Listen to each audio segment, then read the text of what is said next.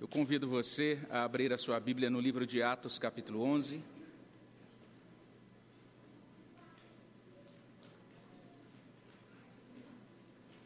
Livro de Atos, capítulo 11.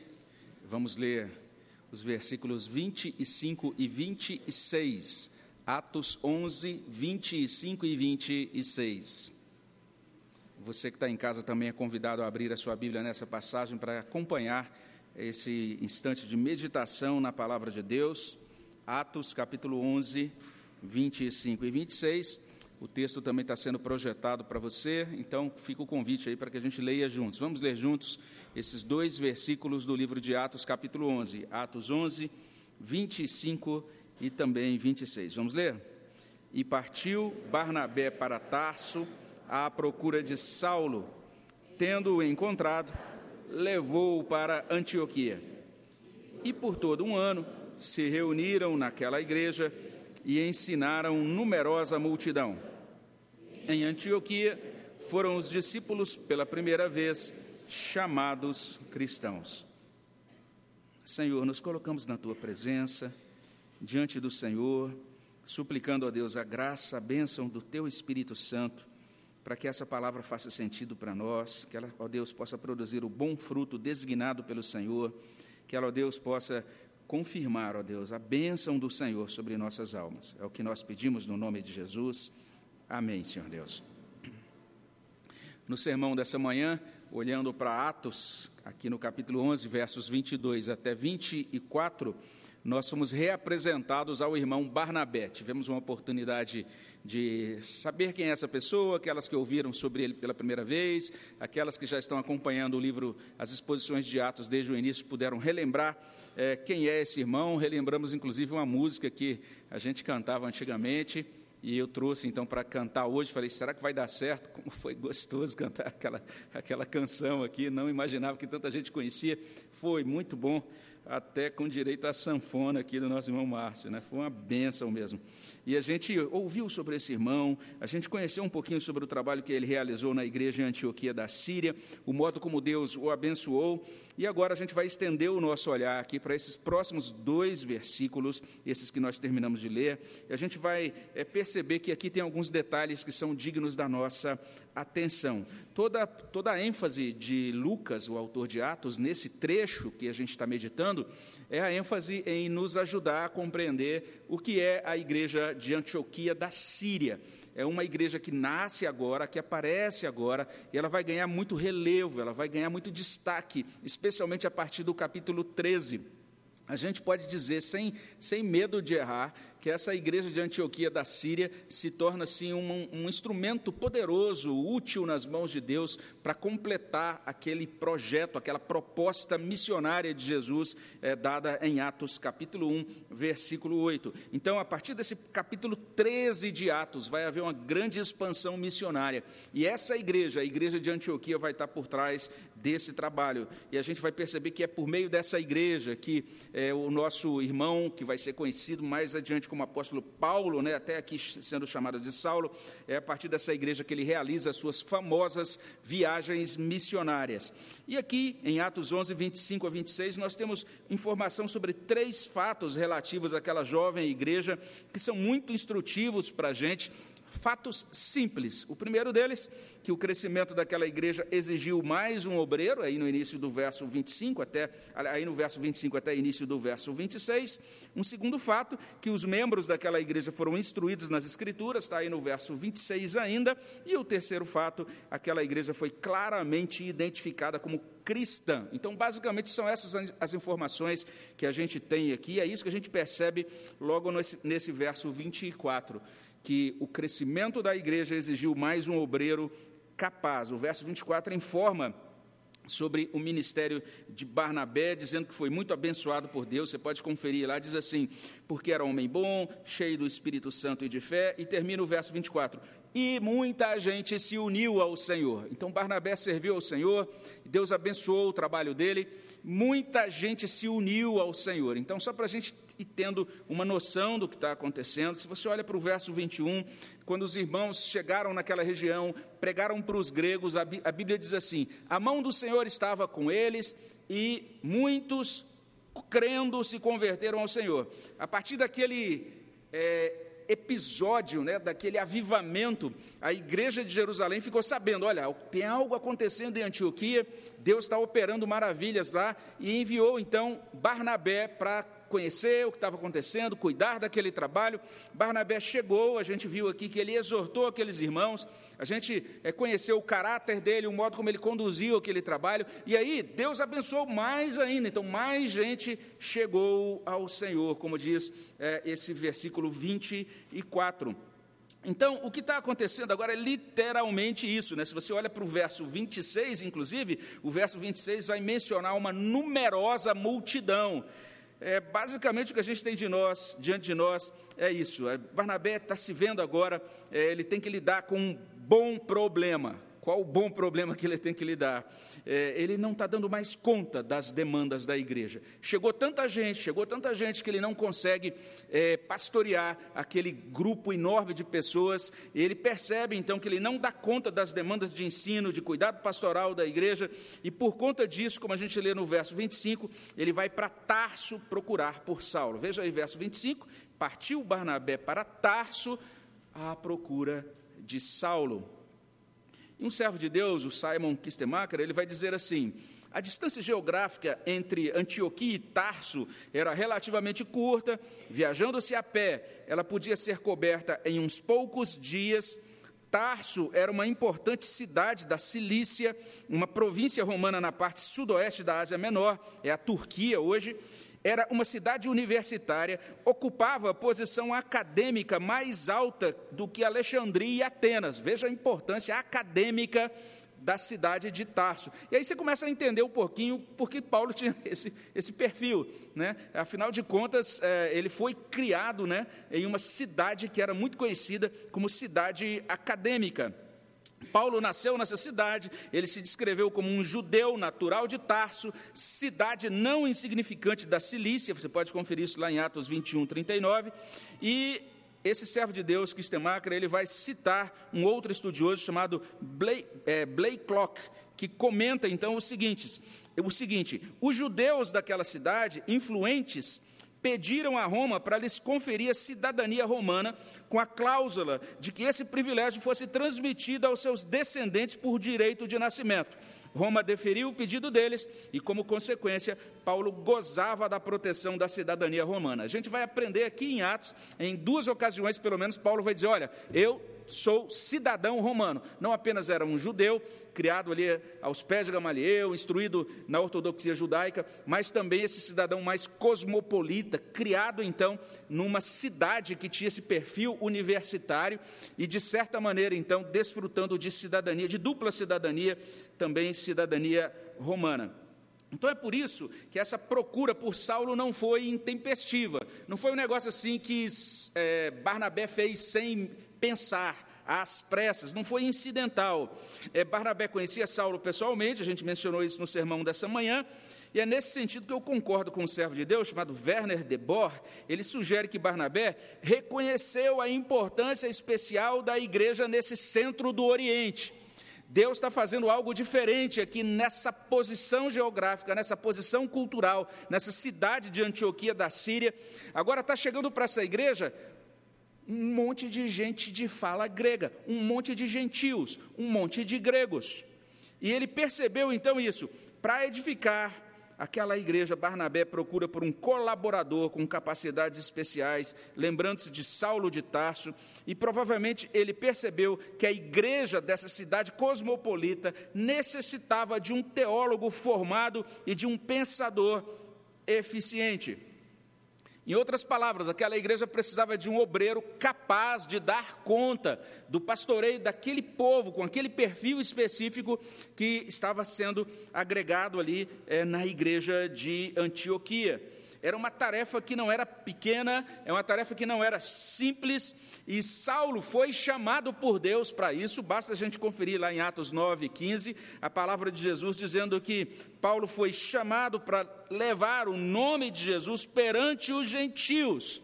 Então agora tem Barnabé nessa igreja em Antioquia, a igreja cheia de novos convertidos gentios, crentes em Jesus, precisando ser pastoreados, e daí quando a gente olha o texto, ele sai em busca de Saulo na cidade de Tarso. No verso 26, a gente confere que Saulo é encontrado. Verso 26: Tendo-o encontrado, levou para Antioquia. Então é assim que começa o relato, é algo muito tranquilo, reportado aí acerca dessa igreja. A igreja cresceu, exigiu então mais um obreiro capaz para fazer parte ali do grupo é, dos líderes para ajudar a cuidar daqueles novos crentes. Mas além disso, em segundo lugar, a gente vê também nessa passagem que os membros da igreja foram instruídos nas Escrituras. Olha aí, ainda no verso 26. E por todo um ano se reuniram naquela igreja e ensinaram numerosa multidão. Nós temos então Barnabé e Saulo reunindo-se e ensinando a toda aquela multidão.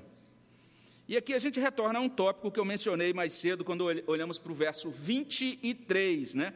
O que, que eu disse hoje mais cedo? Eu disse isso, que novos convertidos precisam ser motivados e instruídos. Novos convertidos carecem de boa nutrição, de adequado treinamento. E, de certa maneira, Barnabé já tinha providenciado isso no verso 23, porque ele chegou exortando as pessoas, é, motivando-as para que elas ficassem firmes em Deus, permanecessem firmes no Evangelho. De certa maneira, isso já aconteceu lá, mas o grupo cresceu ao ponto de Barnabé não dar mais conta disso. Agora ele traz Saulo e agora eles investem um ano. A nutrição é encontrada onde? Nas Escrituras.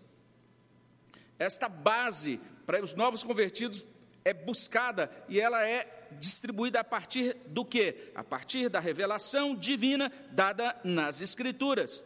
E é interessante a gente encontrar aqui no verso 26 esse verbo, né? Ensinar. Então, eles passaram um ano se dedicando ao ensino da Bíblia na cidade de Antioquia. Eu acho esse texto de Atos muitíssimo precioso, é, porque ele nos ajuda a compreender e talvez até revisar algumas ideias que existem hoje é, no meio, especialmente entre os líderes é, cristãos de modo geral, evangélicos de modo geral, e que inclusive encontra espaço é, entre alguns pastores e líderes presbiterianos, né, quando a gente fala sobre é, plantação de igrejas, é, missões urbanas, ou a gente fala sobre evangelização, cumprimento da missão. Então, algumas pessoas têm umas ideias, ou pelo menos uma ideia que tem se destacado bastante, tem se tornado cada vez mais popular e que eu considero muitíssimo inadequada. Mas, apesar de, da minha consideração, é uma ideia que ganha cada vez mais espaço, né, vamos dizer assim. Basicamente, o que, o que a gente percebe é que não é incomum uma igreja designar uma pessoa para cuidar é, de um trabalho novo. A gente fala, ó, tem que iniciar uma nova igreja naquele bairro, né? Ou então tem que iniciar uma nova igreja naquela cidade. Vamos designar alguém para aquela cidade. E a gente pensa assim: quem a gente manda para lá? E a gente já imagina, temos de mandar uma pessoa evangelista. Essa é a ideia.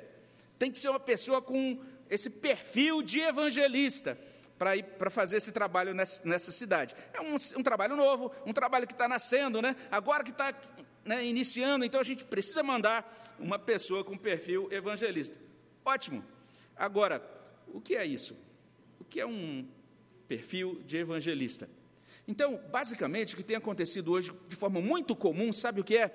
A gente manda alguém para lá, que a gente faz uma avaliação, acha que ele tem perfil, entre aspas, de evangelista, mas a gente, a gente descuida do perfil como mestre das Escrituras. Manda para lá uma pessoa, e eu já tenho encontrado algumas pessoas assim, que dizem inclusive o seguinte: olha, eu sou evangelista, eu não preciso ensinar nada, só tenho que pregar o evangelho. Eu não sei nada de ensino, mas eu prego o evangelho. Então eu acho isso extremamente inadequado. Parece que a gente não compreendeu bem o que é o evangelho, não compreendeu bem o que é a missão as pessoas têm dito mais, mais ou menos o seguinte: que o indivíduo, para ser evangelista, ele deve ser conversador, ou seja, bom de prosa, ele deve gostar de pescar, ou então de praticar algum tipo de atividade lúdica ou esportiva que é apreciada pelas pessoas que estão sendo evangelizadas. Eu me lembro de um formulário de contratação de evangelista que eu vi certa vez, que exigia que o evangelista conhecesse tipos blends diferentes de café. Olha só que coisa, porque nós vamos plantar uma igreja num bairro que é um pessoal de classe tal, que aprecia café, então o evangelista tem que saber de café. Falei, puxa, que interessante esse formulário de avaliação de evangelista, né? Além disso, ele tem que ser divertido, ele tem que ser carismático, aquela pessoa, quando chega, todo mundo junta em volta. Esse tem que ser o evangelista. É o que está na nossa cabeça hoje, é uma ideia popular sobre evangelização. Mas ninguém pensa no evangelista como um professor, alguém que vai ensinar a Bíblia e é bem interessante o que aconteceu alguns anos atrás, várias décadas atrás, lá nos Estados Unidos. Né, eu pude compartilhar essa semana com uma pessoa, mas a PCA, né, a, a denominação com a qual a gente tem comunhão ali nos Estados Unidos, estava buscando um evangelista. Eles queriam iniciar uma nova igreja. Onde? Disseram: a gente quer plantar uma igreja aqui nesse lugar. É um lugar dificílimo, é um centro financeiro, vamos dizer assim, do mundo, né? talvez um dos mais importantes centros financeiros do mundo, além de muitas pessoas ligadas a essa área financeira, é, muitas pessoas ligadas também à área artística.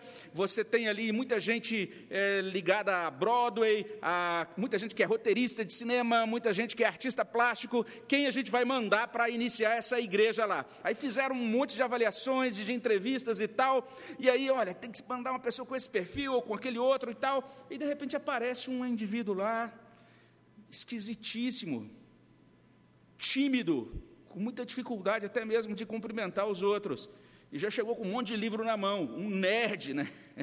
O pessoal falou: nossa, essa pessoa aqui, será que ela é a mais adequada para plantar essa igreja? E aí disseram, ele chegou e falou: estou aqui com umas ideias, o que vocês acham? Eu gostaria de me colocar à disposição. E então aquela denominação é, naquela entrevista, decidiu: ah, vamos dar uma oportunidade para esse rapaz aí, vamos ver o que, que vai dar. O nome desse rapaz era Timothy Keller. Ele plantou a igreja em Manhattan, plantou uma segunda igreja. A igreja dele se tornou a maior igreja plantadora da PCA. E ele é um mestre das escrituras, alguém que ensina a doutrina, que ensina a doutrina sadia, que expõe as escrituras. Então a gente é muito surpreendido por Deus com essas nossas avaliações. O que a gente está vendo aqui é literalmente isso. Não sei se você está imaginando, está conseguindo é, pensar nisso que está acontecendo aqui, né? Atos está nos ajudando a entender que plantação de igrejas saudáveis, evangelização, implementação de missões urbanas exigem um obreiro capaz e disposto a investir tempo, energia e recursos para ensinar Olha bem, já imaginou um ano lendo, meditando, estudando as Escrituras, planejando aulas, planejando encontros, produzindo materiais, tudo isso com o objetivo de ensinar numerosa multidão. Um ano ensinando. Que coisa! Eu queria ter tido essa oportunidade, se pudesse voltar no tempo, né, para frequentar uma dessas aulas com Barnabé ou Saulo ali em Antioquia. Deve ter sido demais, né? mas um ano aqueles servos de Deus ensinando, ensinando, ensinando, então, nós precisamos compreender e enfatizar que, para a igreja de Antioquia, conforme lemos aqui no livro de Atos, uma das principais estratégias para plantar, para nutrir uma igreja sólida, é o investimento em educação cristã, é o investimento em ensino. E, verdadeiramente, os membros daquela igreja foram instruídos nas Sagradas Escrituras. Mas, por fim, em terceiro e último lugar, a gente vai notar que a igreja foi claramente identificada como cristã. E esse é um momento histórico da igreja cristã. Você deveria marcar aí essa passagem do livro de Atos, porque ela é muito importante para a história da igreja. A gente tem em Atos, ali o capítulo 2, um momento importantíssimo, o dia de Pentecostes, né? o dia do derramamento do Espírito. Mas aqui em Atos, capítulo 11, o dia em que nós recebemos o título que nós ostentamos hoje, o título de cristãos. Até aquele momento isso não tinha acontecido. E um servo de Deus chamado Osborne, ele vai dizer que esse título, cristão, quer dizer aqueles que pertencem a Cristo. Outros dizem, não, esse, esse título significa agente de Cristo, né, o povo de Cristo, o povo que pertence a Ele. E tudo fica muito semelhante né, nas explicações. Mas, uh, mais, mais uma vez, voltando aqui a Kistemacher, ele diz assim: desde o derramamento do Espírito, no dia de Pentecostes em Jerusalém, os seguidores de Jesus se referiam a si mesmos como irmãos, discípulos, crentes, santos, também aqueles que pertenciam ao caminho. Todavia, era chegada a hora de adotar um nome definitivo e descritivo para o povo que aceitava Jesus como seu Senhor e Salvador. E o nome cristãos foi usado pela primeira vez em Antioquia, no ambiente multicultural dessa cidade. E, na verdade, ninguém sabe ao certo por que isso aconteceu.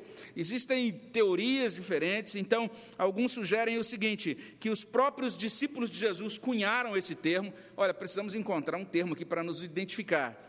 E se a gente se identificar como judeus, judeus, porque vejam só, gente, até aquele momento eles eram chamados de todos esses títulos, irmãos, discípulos e etc. Mas de modo geral eles eram identificados como judeus estavam dentro do judaísmo, era um grupo de judeus, um movimento de judeus convertidos ao judaísmo, e também com alguns prosélitos.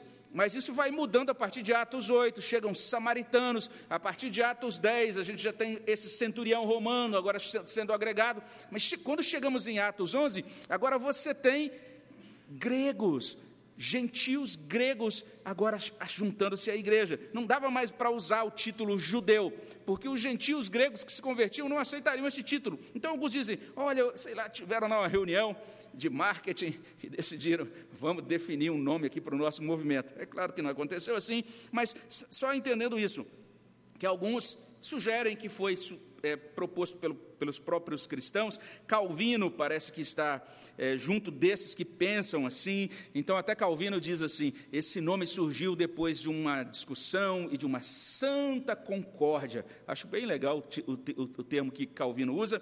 Ele diz: ele, o autor de Atos, acrescenta, depois que tal santa concórdia foi abençoada do céu pois não foi uma pequena honra que o santo nome dos cristãos tenha começado ali para todo o mundo. Então, é, é o parecer de alguns estudiosos, mas para outros estudiosos, esse título cristão ou cristãos foi dado pelos oponentes da igreja. E alguns sugerem, inclusive, isso, que esse nome, cristãos, então, foi dado como uma espécie de pecha, né, de alcunha pejorativa a ideia em dar esse nome, como sugerem alguns, era exatamente distinguir os cristãos dos judeus. Por quê? Porque a religião judaica era aprovada pelo Estado romano. Uma nova religião, essa nova religião cristã, era uma religião desconhecida, era uma religião que estava causando tumulto e que, portanto, era ilegal, estava muito mais sujeita a ser perseguida e talvez até destruída. E nesses termos a gente tem o nosso irmão R.C. Sproul, ele diz o seguinte: o termo cristão era pejorativo, era um termo de desprezo, mas os da igreja o receberam bem, porque estavam tomando sua posição em nome de Cristo. Eles estavam satisfeitos com esse rótulo de escárnio. Então, só para você entender, existem ideias diferentes de por que surgiu o nome, existem bons argumentos para uma posição ou para outra posição, mas para nós basta saber isso: que a partir daquele momento a igreja passou a ser claramente identificada como cristã. Um momento importante da história do cristianismo. E dito isso, a gente pode começar a concluir, né, sempre recapitulando dizendo que, de acordo com esse trecho aqui, tão curtinho, Atos 11, 25 e 26, o crescimento da igreja exigiu mais um colaborador, mais um obreiro capaz. Os membros da igreja foram instruídos nas Sagradas Escrituras e a igreja foi claramente identificada como cristã. E antes de prosseguir, eu quero parabenizar você que está ouvindo desde o primeiro sermão de Atos, gente, porque nós chegamos exatamente no meio do livro. Então, se você está acompanhando desde o primeiro sermão, parabéns, né? metade do caminho foi percorrido, né? Nós terminamos agora com esse trecho de analisar aquilo que é chamado de período palestino da igreja, ainda que já tenha no final desse período essa transição, mostrando agora a igreja se expandindo para outros lados, mas até agora bem focada ali na Palestina. A partir do capítulo seguinte vai haver agora uma última, o último relato de transição, os últimos relatos de transição, a partir do capítulo 13, é um momento totalmente diferente, de 13, 1 até 28, 31. A gente está aí chegando na parte, na segunda parte do livro de Atos.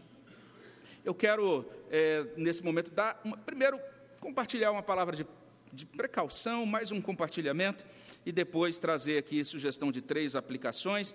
Essa palavra de precaução é, é mais sobre outra opinião de plantação de igrejas que alguns, alguns estão considerando muito boa e inovadora. E a Atos é muito útil para isso, né? porque são tantas teorias hoje sobre como iniciar igrejas, como evangelizar, como fazer a missão dentro da cidade, que seria muito bom se a gente olhasse mais para o livro de Atos, mas é algo tão simples. Olha aí no verso 26, esse grupo estabelecido em Antioquia é chamado de igreja, só isso que eu quero mencionar. Algo tão simples, é ou não é? Um grupo de convertidos. Como que eles chamam esse grupo? Igreja. Eles se reuniam na igreja. Só isso que eu queria dizer. Por quê? Porque hoje tem tanta coisa estranha acontecendo, né? Mas é, essa palavra igreja, inclusive, significa isso: significa uma assembleia, uma congregação, um ajuntamento de pessoas. Mas, então, veja só, de acordo com Atos, não tem nenhum problema em você usar a palavra igreja para identificar um grupo de cristãos professos. Simples assim. Mas olha o que estão dizendo alguns especialistas hoje sobre missão urbana, sobre plantação de igrejas, sobre evangelização. Alguns supostos especialistas estão dizendo o seguinte: se a igreja quiser é, iniciar novos trabalhos e ganhar as pessoas da presente, presente geração, a igreja deve deixar de usar a palavra igreja. É isso. É tão esquisito. Você, você vai num congresso, por exemplo, de evangelização, falar, ah, vou aprender coisas úteis para evangelizar, para dar o testemunho do meu Senhor. Chega lá, ouve um teórico lá na frente dizendo: olha, se você quiser falar de Cristo para as pessoas, você não pode mais usar a palavra igreja, é o que estão dizendo por aí. É tão estranho isso, né? E é preciso então escolher outro título. Então vamos iniciar um novo trabalho no outro bairro. Como que vai ser o nome? Sei lá, núcleo, é, comunidade, base ou então você vai dar um nome enigmático, né? A Choupana, o Pontilhão, Atos 31. Você vai usar anglicismos, né? Anointed Church, Wonderful Presbyterian Church of Pindamonhangaba. E tem que ser assim, tem que colocar nomes em inglês, né? E fazer coisas diferentes, porque senão você não consegue ganhar as pessoas para Jesus. Então, a gente não precisa se deixar levar por esses modismos, que são muito infantis, são muito bobinhos pessoal dizendo, oh, para você ganhar pessoas, você precisa fazer isso. É, a gente deve se satisfazer com esse título fornecido em Atos 11, 20, 26. Apenas igreja está ótimo. Vamos iniciar novos trabalhos e chamar de igreja. Está muito bom. Mas depois dessa palavra de precaução, três aplicações. Primeira, é que de acordo com o livro de Atos, perceba que essa instituição chamada igreja é importante e necessária como família de fé. Inclusive, ela requer providências. Barnabé percebeu, o grupo cresceu. A gente, eu preciso tomar uma providência. E ele viaja até Tarso e traz Saulo e providencia aquilo que era necessário para a igreja. O livro de Atos está insistindo nisso desde o início. É, de acordo com esse livro de Atos, a igreja não é qualquer coisa. A igreja não é opcional. Você vai perceber isso, por exemplo, lá em Atos 6, os apóstolos se juntam e eles agora têm que tomar providências para o bem da igreja, até elegem os primeiros diáconos. Em Atos 9 e 10, Pedro viaja para longe a fim de visitar os crentes, e daí vai sendo conduzido, inclusive, para pregar e expandir a igreja. No início de Atos 11, os líderes de Jerusalém se reúnem com Pedro, preocupados com a pureza da igreja. Agora, aqui mais no final, Barnabé viaja para Tarso a fim de encontrar Saulo, trazê-lo para ajudar na doutrinação da igreja. Então, de acordo com Atos, esse movimento de Jesus não é só um movimento, ele possui um corpo, que é a igreja, um corpo concreto, visível. A gente precisa compreender que, de acordo com Atos, o cristianismo não propõe apenas uma doutrina, o cristianismo propõe um ajuntamento, propõe uma congregação, uma comunhão dos santos, uma família de fé em Atos, absolutamente não existem desigrejados. Não existe isso em Atos. Abraçar a fé em Cristo já corresponde a receber o batismo e se tornar membro da igreja. Isso é muito importante no livro de Atos. E esse negócio chamado igreja é tão importante que, quando tem uma necessidade, os membros vão se movimentar para atender essa necessidade. Então, biblicamente, isso é assim, especialmente aí falando para você que tem acompanhado de casa, é importante você entender isso, a não ser que você esteja fisicamente incapacitado, saia do seu sofá, vá tomar banho, vá vestir uma roupa e vá a um culto presencial. Você precisa desse negócio chamado igreja. Nós não podemos nos esquecer da importância da igreja. É muito importante buscar uma igreja bíblica, genuinamente evangélica. E se você estiver em São José do Rio Preto, vem aqui, vem cultuar com a gente vem conhecer a nossa igreja, sentar nos nossos bancos, olhar e ser olhado nos olhos, sorrir, chorar conosco, envolver-se com o serviço de Deus, com a sua carne, com seus ossos, com seus pés, com as suas mãos, cantar com a gente, orar com a gente, servir a Deus nessa instituição que Deus criou para a prestação do serviço dele, chamado, chamada igreja. É importante isso. A igreja em Atos dá um trabalhão para os crentes de Atos, gente. Eles estão o tempo todo indo daqui para ali, tomando uma providência ou outra, para cuidar dessa igreja, para providenciar o que é necessário para essa igreja. Mas esses crentes de Atos servem a Deus na igreja, felizes da vida pelo privilégio de poderem cultuar, suar a camisa, dedicar o que são e o que têm para a glória de Deus no serviço da igreja e na igreja. Então, vem para a igreja, meu filho, vem para a igreja, meu filho. Isso, a igreja é importante, de acordo com o livro de Atos. Uma segunda aplicação, nós precisamos, nós somos motivados aqui, nós estamos vendo a importância de nós buscarmos instrução nas Escrituras. Aqueles irmãos foram alcançados pela graça de Deus, foram convertidos, como a gente falou hoje de manhã, estavam super entusiasmados porque Deus mudou a vida deles, o coração deles, mas eles precisaram primeiro ser exortados por Barnabé, depois precisaram ser doutrinados por Barnabé e por Saulo durante um ano, doutrinados nas sagradas Escrituras. Nós precisamos aprender as Escrituras para que depois a gente esteja pronto para compartilhar o ensino das Escrituras com outras pessoas, até para a gente estar pronto para cumprir a missão de Atos 1:8. O espírita do teu lado vai querer te doutrinar na doutrina dele. O budista ao teu lado vai querer te instruir na doutrina dele. O esotérico, o místico do teu lado vai querer te doutrinar segundo as crenças dele. O materialista, o deísta, vai buscar incutir em você os pressupostos e as ideias dele. A sua única fonte, a sua única esperança de conhecer verdade espiritual absoluta e limpa está nas Sagradas Escrituras. Então você precisa compreender isso muito bem. Você precisa comer e beber das sagradas escrituras, conhecer sua fé para poder compartilhar sua fé. E você precisa, inclusive, checar o que é que está faltando para eu conhecer mais as escrituras. Você tem que checar isso. Ah, não tenho tempo. Ah, eu não tive tempo, pastor, é muito difícil. Eu peguei aquele plano do Mark mas lê três capítulos, e depois mais não sei quantos dos Salmos. E, nossa, é complicado demais, minha vida é complicadíssima. Maratonei oito séries essa semana, mas o tempo da Bíblia foi muito. É muito difícil cavar, porque, afinal de contas, é, é maratonar essas séries é muito prioritário. Enfim, a gente é levado para tantas coisas e às vezes não dá o tempo devido para, para o conhecimento das sagradas escrituras. E aí, se o pastor diz: Olha, gente, não pode cometer o mesmo erro de Nabucodonosor, a gente fala: Que isso?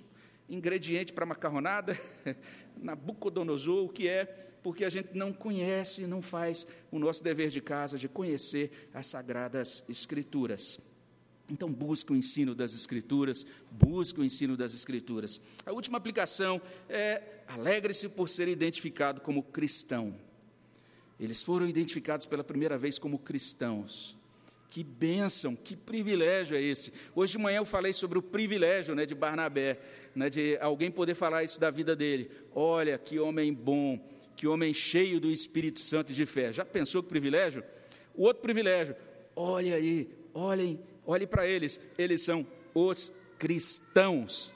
Que título abençoado. A gente não deve ter vergonha desse título. A gente não deve vergonha, ter vergonha de ser chamado de cristão. Calvino diz algo bem interessante. Ele diz assim: o que mais significa ser um discípulo de Cristo se não ser um cristão? Mas quando eles começaram a ser claramente chamados como eram, o uso do nome serviu grandemente para expor a glória de Cristo, porque desta forma eles referiram toda a sua religião somente a Cristo. Este foi, portanto, um culto excelente para a cidade de Antioquia. Cristo trouxe seu nome dali como um estandarte. Foi dado a conhecer a todo o mundo que havia algumas pessoas cujo capitão era Cristo, cujo nome foi glorificado. Algumas pessoas cujo capitão é Cristo. É isso que significa ser um cristão. Então, esse título cristão, primeiro glorifica a Cristo, em seguida nos identifica como soldados de Cristo e nos incita à fidelidade. A gente canta sobre isso no hino 306. Lá a gente diz assim: Erguei-vos, cristãos, Cristo quer-vos de pé, na luta do bem revelai vossa fé, cingindo a armadura, hoje a Cristo exaltai, à sombra da cruz, corajosos lutai. Sede fiéis, sede fiéis, sede fiéis, e por Cristo lutai. Que privilégio de nós sermos feitos dele, de nós termos recebido o nome dele sobre nós. Nós somos selados no nome dele. Nós somos identificados desde agora e para sempre como pertencentes a ele. Então alegre-se por ser chamado de cristão. Alegre-se por isso. E vamos orar nesse momento para que Deus nos conceda essa graça e essa alegria. Abençoa, Senhor Deus, nossos corações e ajuda-nos a nos alegrar pelo privilégio de sermos teus, de sermos chamados pelo teu nome, Senhor. Muito obrigado pelo que o Senhor fez no passado, na história daquela igreja de Antioquia. Pedimos, ó Deus, que o Senhor nos conceda a graça também, ó Deus, de verificarmos essa bênção que é a tua igreja, o teu povo, o teu reino, Senhor Deus. A bênção que é o ensino das sagradas escrituras, Senhor Deus. A bênção que é, ó Deus, nós sermos claramente identificados como pertencentes ao nosso Senhor e Salvador Jesus Cristo. Que o Senhor confirme isso no nosso coração, derrame, derrame sobre nós graça e nos faça úteis como testemunhas do Teu reino. É o que pedimos no nome de Jesus. Amém, Senhor Deus.